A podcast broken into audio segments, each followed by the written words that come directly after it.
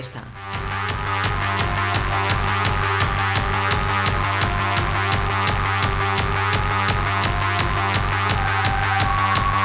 Monja cerrada, monja tostrada, monja mojada, monja con ganas, monja con ganas, monja con ganas de ti. Muy bien, va. No sé cómo no le gusta esta canción a Sachi, mira que es. No, no, si fantástica. Pues al final, al final tendré que reconocer que me gusta claro. de tanto escucharla. Eso pasa mucho, ¿eh? Claro. Con canciones horribles, llega un día que dices, Claro. "Ah, la estoy cantando. Sí. Bueno, el día que me Bueno. pase os aviso. Sí, Va. va. a ver, ver, la santa de la semana se llama Clara Gambacorti, beata del 17 Gambacorti, de- ¿qué quiere decir? Pierna Gambacorti, corta. sí, gamba corta o algo así, ¿eh?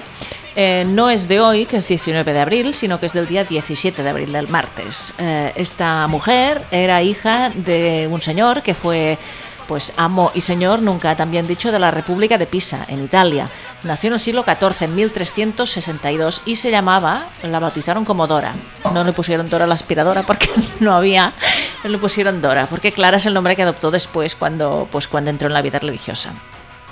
Cuando ahora no me digo nada, nada más desenchufado. Bueno, eso, ¿ves? Encima. Bueno, cuando tenía, ahora sí, cuando tenía solo siete años, siete años, su padre la comprometió a casarse con un heredero rico. A, a los 12 la enviaron a casa de su esposo, es decir, a los siete la comprometieron y a los 12 ya la enviaron a la casa del esposo. Ella dice, como que quería practicar de alguna manera la caridad, se unió a un grupo de señoras que asistían a los enfermos. Primera campanada sospechosa, siempre se unen a un grupo de señoras. Vale, dice que la vida de matrimonio de Do- Dora duró muy poco. Tanto ella como su esposo fueron víctimas de una epidemia, pero ella sobrevivió y su marido murió.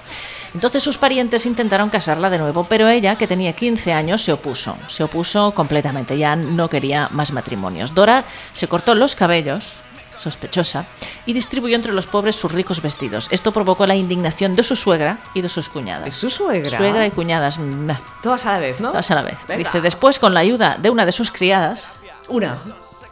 se las arregló para tramitar en secreto su entrada en la Orden de las Clarisas Pobres. Cuando todo estuvo a punto, huyó de su casa al convento, donde recibió inmediatamente el hábito y tomó el nombre de Clara. Ya no era Dora, era Clara. Dice, su padre al fin le permitió ingresar en el convento dominicano de la Santa Cruz, donde conoció a María Mancini, que era también viuda.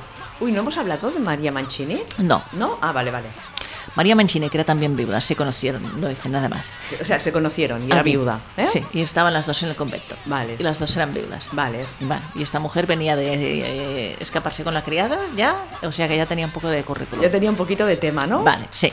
Clara tuvo que hacer frente durante toda su vida a las dificultades económicas porque el convento exigía constantemente alteraciones y nuevos edificios. Sufrió mucho hacia el fin de su vida y dice que murió a los 57 años el 17 de abril de 1420.